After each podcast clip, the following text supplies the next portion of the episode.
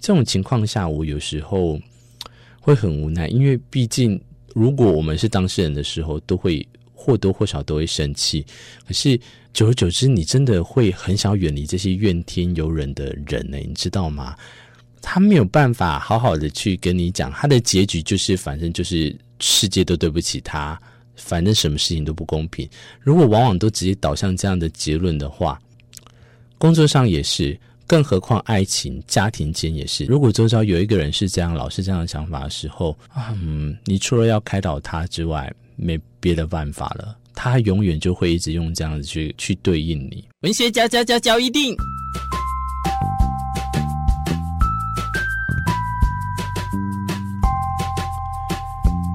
欢迎收听《文学交一定》。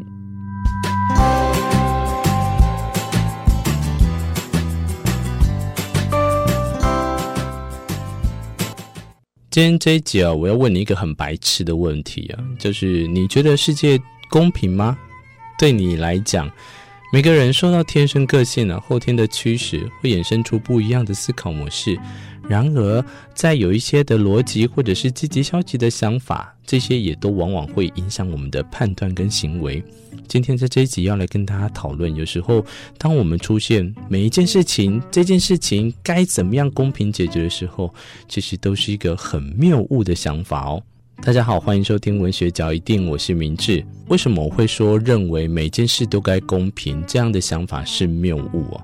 其实，在透过有时候我们会因为呃断章取义啊，或者是片面的望向结论的情况下，有一种认知扭曲，很容易就会造成思考的陷阱。那通常在生活上获得成功的人士，也会积极避免的这样的特定想法。或许我们就是应该要在这一集里面练习的，就是在遇到事情的时候要冷静的思考。譬如说，我想到了，我们常常内心都会有一些小剧场。如果要说的专业一点，就是情绪化的推理。譬如说，一个人开会的时候，如果有一个人迟到，导致大家都在等他，那这时候心里浮现的想法一定就是啊，他又睡过头了，为何我要让在这一种人身上浪费时间？这样的推断呢，就是来自迟到者之前给人的印象，但无法证明他这一次迟到的理由。当然啦，我们都知道，有可能十次里面九次都是这样。那如果偏偏就是有一次不是呢？结果往往我们都还是选择他一定又是迟到的那个想法。因为我们都觉得自己呢是被浪费时间在等待他，所以将情绪呢反应来去当做证据，这样做呢不但会导致没有帮助，还容易产生了误会，有可能还会衍生更多其他负面的后果。这也就是为什么大部分的人最常犯的心理陷阱之一。那另外一种形式呢，就是爱牵拖。我们可能会把爱牵拖这个方式放在里面，那这个无法避免啊，因为毕竟这是源自于人性的做法啊。想象一个场景，当有问题发生的时候呢，往往会你会看到一个人很明显的，他一定会先推脱，不然就是先怪别人，绝对不会勇于承认错误。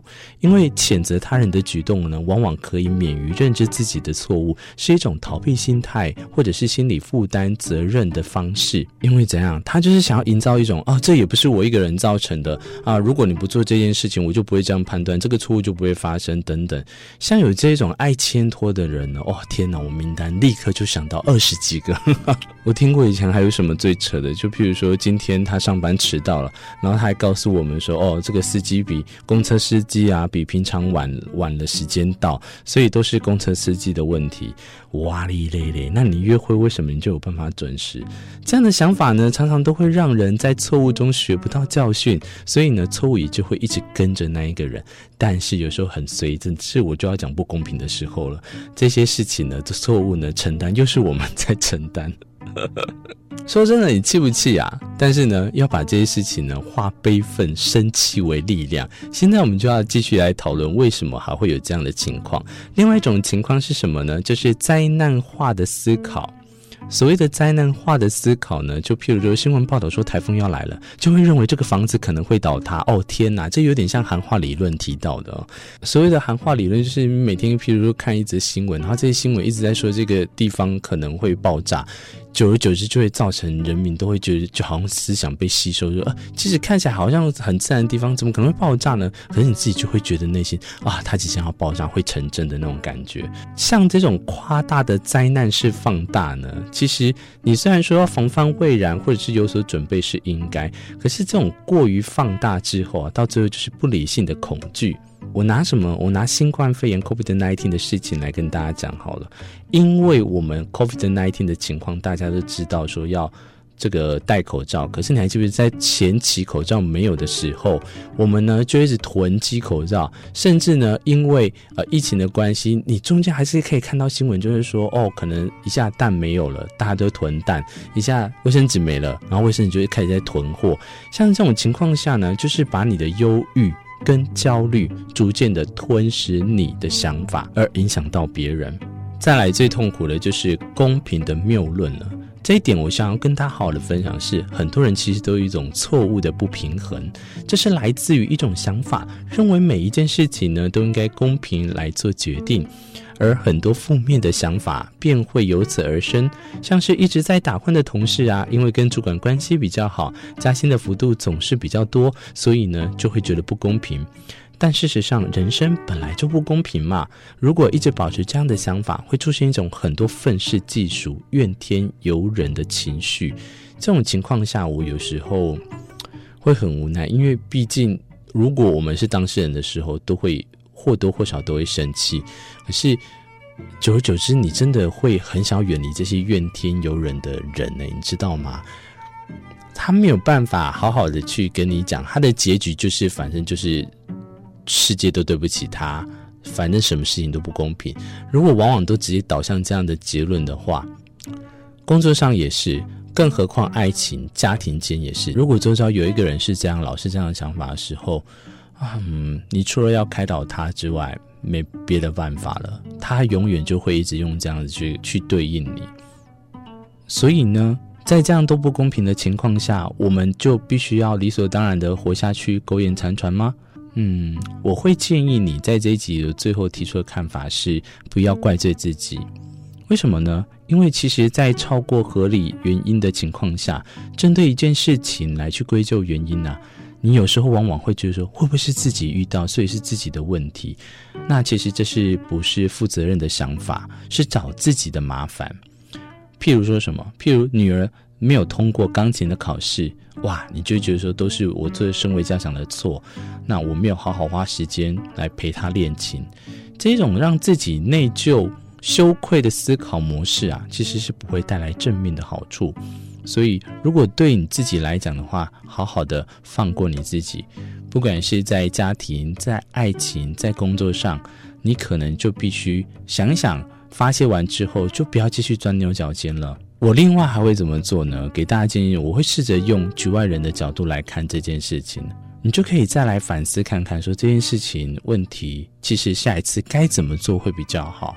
很多时候，我们都一直专注在那件事情上，却忘了时间去继续往下推。我们如果再往下一次又会遇到的情况下，我们该怎么去应应？往往呢，大家都是没有办法再去对下一次来面对，就纠结在这一次里面，一而再，再而三，永远都是一直在不断的吵架，反复的来来去去，这样子的生活，其实造就了最后你对任何事情看起来都蛮会不公平。今天的这一集，我想要跟大家分享、鼓励的是，希望你们可以避免不必要的思考模式，譬如说，像是我刚才讲的，呃，内心有小剧场啊，太多哦，然后爱牵拖，Oh my God，爱牵拖这个真的很讨厌。另外就是灾难式的思考，这个我爸妈最会了。然后还有公平的谬误，任何就是什么事情都应该要求公平了。另外还有就是会怪罪自己，希望跟大家来分享这个节目呢，拉里拉扎现在也已经来到了一百多集，朝向两百集的方向来迈进。如果你有任何想要跟我讨论，或者是你有什么任何愿意合作机会，都欢迎你来信。至于怎么来信呢？你一定有办法找到我的文学角一定，我是明智，我们下一集再见喽，拜拜。